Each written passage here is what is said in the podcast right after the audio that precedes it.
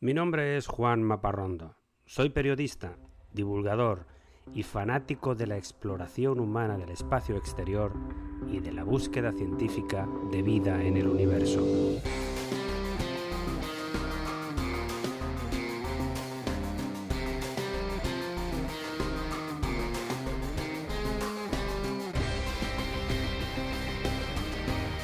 Este es mi podcast de divulgación sobre temas espaciales, sobre astronomía, constelaciones, robots viajeros, planetas y galaxias, asteroides, historias de astronautas, vida extraterrestre y todo tipo de gente loca por las estrellas.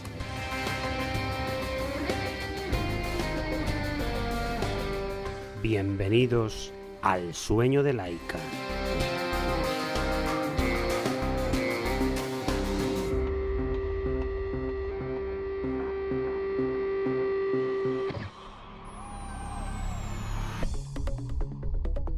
Me gusta empezar cada episodio con algo divertido, con una anécdota. El año pasado, la compañía gigante del entretenimiento Walt Disney Studios lanzó la que supuestamente iba a ser la última película de Star Wars, la saga creada por George Lucas en los años 70. Y eso parecía. Todos los personajes principales murieron. Darth Vader, Han Solo, Luke y Leia Skywalker, hasta el emperador, todos muertos. Parecía que se había acabado la serie. Pero no, la fuerza del dinero ha podido más que las promesas del pasado.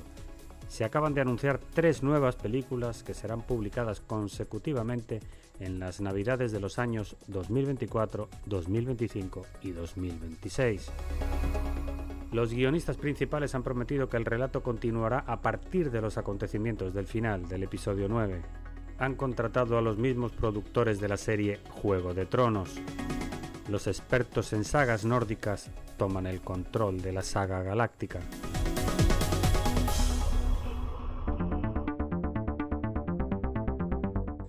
Hablamos ahora brevemente de las tres noticias más importantes relacionadas con el espacio que han sucedido durante la semana en que se publica este episodio. La última maravilla de la tecnología de la Agencia Espacial Europea ya está lista para despegar en este mismo mes. Es un satélite llamado Centinela 6 que se utilizará para medir con enorme precisión la altura del nivel del mar en la Tierra y vigilar cómo influye el calentamiento global en los océanos será lanzado con un cohete de SpaceX desde la base de Vandenberg en California y tiene una vida útil de 10 años. El Centro de Misiones al Espacio Profundo de la NASA se comunicó en esta semana con la nave Voyager 2, que se encuentra en el espacio interestelar después de su largo viaje de ya 47 años. Este robot viajero ha visitado Júpiter, Saturno, Urano y Neptuno y salió del Sistema Solar hace ya dos años. Los técnicos enviaron un mensaje con varios comandos de funcionamiento al robot y este respondió. Está tan lejos que el mensaje del Voyager tardó 17 horas en llegar a la Tierra. Y si vives en el hemisferio norte, esta es la época del año en la que se pueden observar la lluvia de estrellas de la constelación de Tauro, conocidas como las Táuridas, y que suceden cuando la Tierra transita por el lugar de un campo de asteroides situado justo delante de la constelación de Tauro. En esta constelación está el famoso campo de estrellas de las Perseidas, todo un espectáculo para divisar de forma conjunta.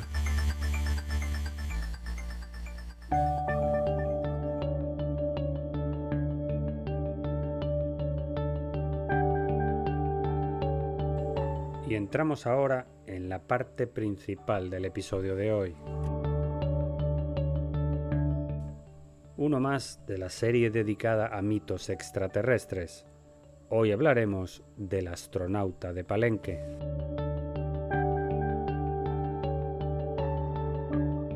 Esta es la historia de un rey poderoso que vivió hace 1400 años en las selvas de América Central. Canal Pacal, señor de Palenque. Un monarca que alcanzó la edad de 80 años en el periodo histórico de mayor esplendor de la civilización maya y que se ha convertido sin quererlo en el protagonista de una disputa entre arqueólogos y ufólogos, 14 siglos después de su muerte. El reinado de Pacal consolidó el poder de los mayas en el territorio que hoy en día es el sur de México, Guatemala y Belice.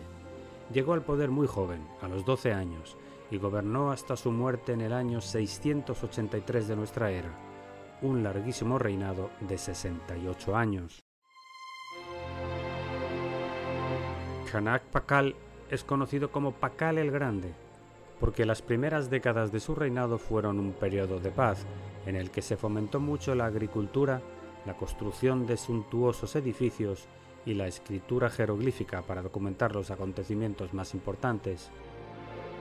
Los historiadores expertos en el mundo maya aseguran que Pacal inició una guerra preventiva contra tres caciques cercanos que se estaban uniendo para atacar Palenque, a los que logró derrotar, aumentando aún más la riqueza del territorio.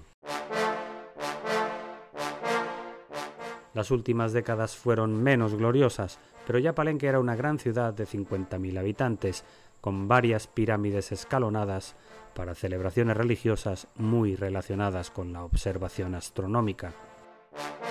Los mayas fueron destacados matemáticos y observadores de los astros, y crearon un famoso calendario llamado Catún, con un periodo de 20 años basado en los ciclos de los planetas Venus, Marte y Júpiter. Los mayas concebían el universo en tres niveles, el cielo de los dioses, la tierra de los hombres y el inframundo de los muertos, y creían que algunos árboles sagrados podían conectar los tres mundos, una creencia que se repite en muchas civilizaciones precolombinas por todo el continente americano. La observación de las estrellas y la Vía Láctea en especial eran fundamentales para las festividades religiosas mayas, los sacerdotes de la religión eran expertos astrónomos. El rey Pacal el Grande estaba vinculado con el Sol como astro principal. Un rey de este prestigio no podía ser enterrado de cualquier manera. Años antes de su muerte ya se inició la construcción de la que sería la pirámide de las inscripciones, en cuyo interior luego fue enterrado en secreto. Durante 1300 años incluso no se sabía que las pirámides mayas podían ser también mausoleos.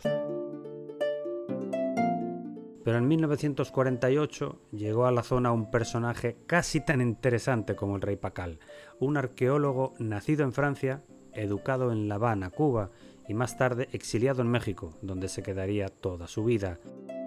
Alberto Ruth Lhuillier. Sus abuelos pelearon en las guerras de independencia de Cuba contra España y él mismo fue un estudiante revolucionario de izquierda que participó en los años 30 junto a su mujer en una rebelión contra el dictador cubano Gerardo Machado. Llegó a estar en la cárcel varias veces y finalmente se fue a México, donde se convirtió en un experto historiador y arqueólogo. Alberto Ruz llegó a ser jefe de la zona maya del Instituto Mexicano de Arqueología y lideró varias expediciones a las ruinas de Palenque y en 1948 descubrió un pasaje secreto en la gran pirámide de Palenque que daba a una escalinata llena de escombros.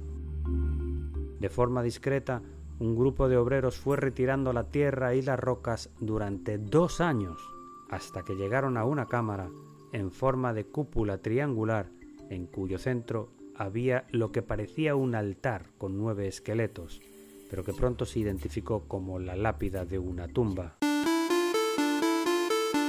Se trataba de la mismísima tumba de Pacal el Grande, cuyo cadáver embalsamado estaba adornado por una bellísima máscara de jade verde.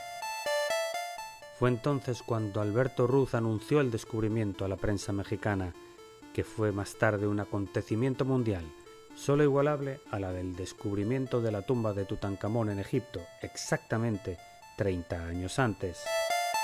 La lápida de la tumba, de una sola pieza de piedra caliza, es una obra de arte impresionante. En los bordes se cuenta la vida de los largos años del rey Pacal, y en la parte superior está grabada en sobrerelieve una representación del monarca ascendiendo a los cielos, utilizando muchas figuras habituales de la cultura maya, el dios cocodrilo del inframundo, el árbol de la vida que conecta la tierra con los cielos de los dioses, y el ave sagrada en lo alto del árbol. El enigma está en la figura que representa al rey Pacal, que aparece en la lápida exactamente en la misma posición en la que se colocan los astronautas de nuestra era cuando despegan en cohetes espaciales.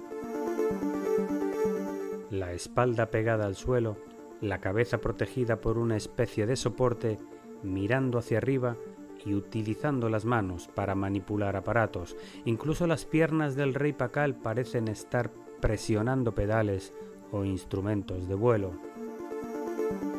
Cuando fue develada la tumba de Pacal el Grande, eran los primeros años de la carrera espacial. Era el inicio de la creencia en la visita de extraterrestres en naves con formas de platos voladores. Y era la época del incidente de Roswell, con los cadáveres de alienígenas aparentemente capturados por la Fuerza Aérea Norteamericana. No tardaron entonces en surgir varias teorías hablando de las visitas de extraterrestres en el mundo maya de la antigüedad, asegurando incluso que el mismo Pacal procedía del espacio exterior y por eso era de enorme estatura, y que por eso también vivió casi el doble de años que sus súbditos, y por supuesto manejaba su propia nave espacial, como se ve en la lápida.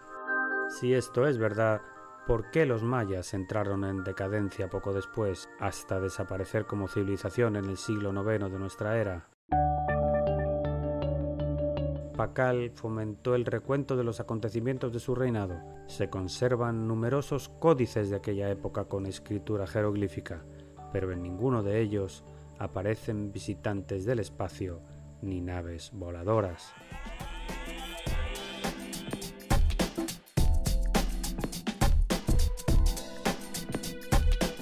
Y no quiero terminar este episodio sin lanzarte el desafío de la semana te invito a que busques en internet una foto de la lápida del rey Pacal de Palenque. Observa la representación de un árbol sagrado con un ave en su parte superior, una simbología que se repite mucho en el continente americano.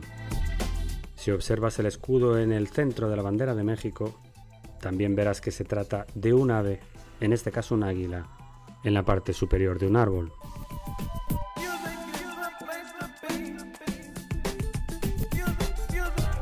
Y hasta aquí el episodio de hoy de El sueño de Laika.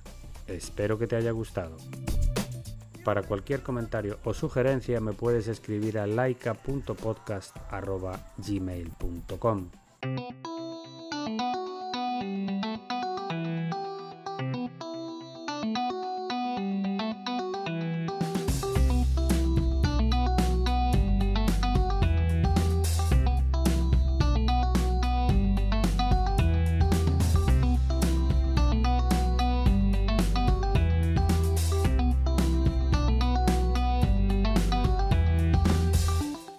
los contenidos de este podcast son materiales originales y están protegidos por leyes de copyright.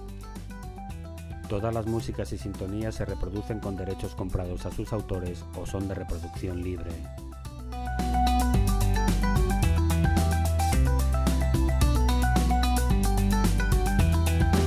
Tranquility Base here. The Eagle has landed.